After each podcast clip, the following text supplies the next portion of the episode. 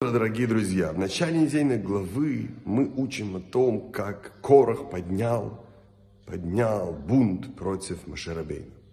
Он говорил о том, что для того, чтобы руководить материальным миром, не нужны священники, не нужны левиты, и более того, не нужны первосвященники в храме.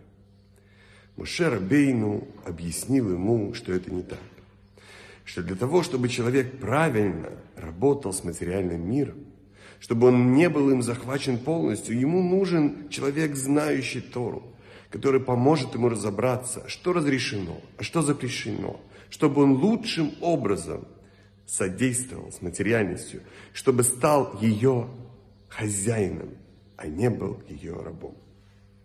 Прекрасного дня, замечательно солнечного настроения – и успешной новой недели.